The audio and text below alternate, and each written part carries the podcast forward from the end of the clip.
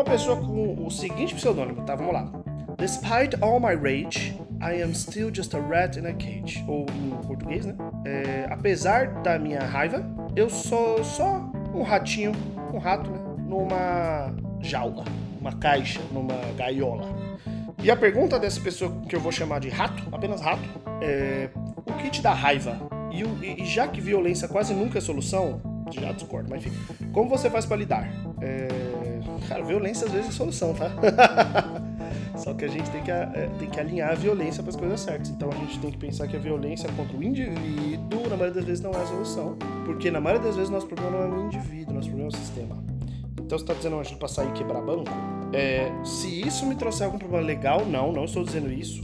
Mas allegedly, quem sabe? Talvez, não sei, eu não disse nada. Eu não tô, eu não tô uh, dizendo vai lá e seja um vândalo, assim. Mas enfim. É, mas I, I, digress. Vou responder a pergunta aqui do. Despite I'm a rage, I'm just a rat in a cage. Do Rat. O que te dá raiva?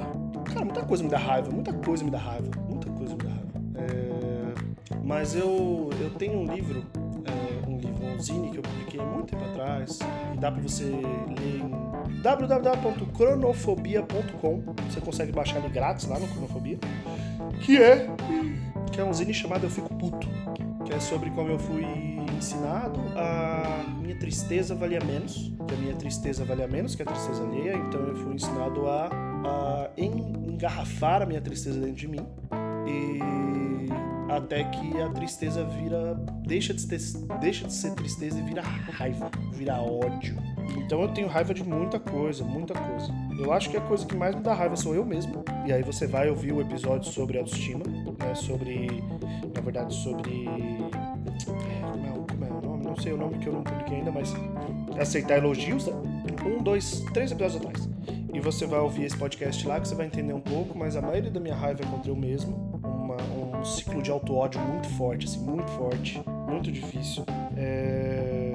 E como eu faço para lidar com o meu auto-ódio? Terapia. Que eu acho que, aliás, como eu faço para lidar com uma raiva suprimida que eu não posso exprimir? É terapia. Ponto. Terapia em primeiro lugar. É, eu recomendo bastante pessoas que têm raiva e querem fazer dessa raiva é, tipo, tirar ela de si fisicamente, pô, vai fazer um boxe, assim, vai fazer um esporte de contato que você pode bater num saco. Eu sei porque eu já fiz por muito pouco tempo, mas eu já fiz e é muito gostoso, muito gostoso. Mas não é essa a solução, a solução é terapia.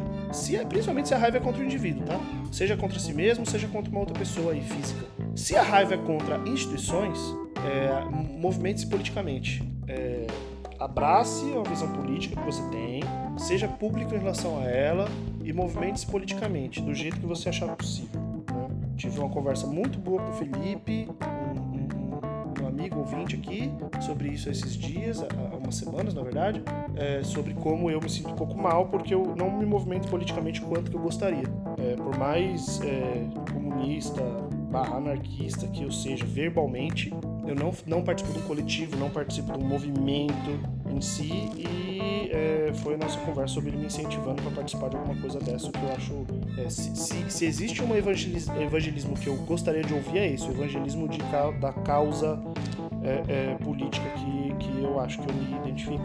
Mas por quê? Porque você, você canaliza sua raiva, né? Você começa a perceber que que a raiva não é, de novo, não é contra o indivíduo, é contra o sistema, e você começa a entender que existe uma necessidade intrínseca de é, acabar com o sistema como ele é para a gente conseguir ter um sistema mais justo.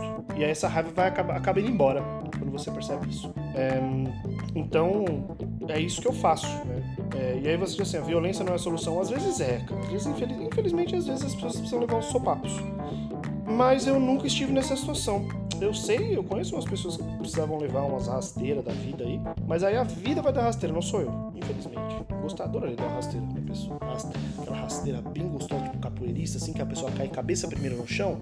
É bom que já, já bate a cabeça, vê se já muda essa personalidade infernal. Mas enfim, não vou, não vou, não vou fazer esse podcast virar mais pessoal do que ele já é. É, é isso. Eu acho que eu respondi.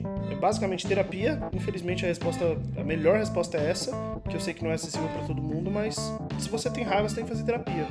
Porque uh, o importante é isso, a raiva internalizada, ela vai te deixar doente. Então você tem que externalizar ela. Você pode externalizar ela indo lá e dando um murro na pessoa, que é um jeito ruim, porque você pode ser preso e você vai machucar um ser humano. Às vezes ele merece, mas ninguém quer ser preso, né? Eu acho. É, você pode externalizar fazendo um esporte de explosão, um esporte físico aí que não adianta fazer golfe, entendeu? Não, tem que fazer uma parada meio violenta mesmo para você externalizar esses sentimentos. Só que com cuidado para não externalizar num outro ser humano que tem nada a ver com a história. Ou é, o mais eficaz, na minha opinião, é terapia. Porque aí você vai entender não só. Você não vai só tratar a raiva, você vai entender por que você tá com raiva, que eu acho mais importante. Espero que vocês tenham gostado desse episódio. Beijos tchau!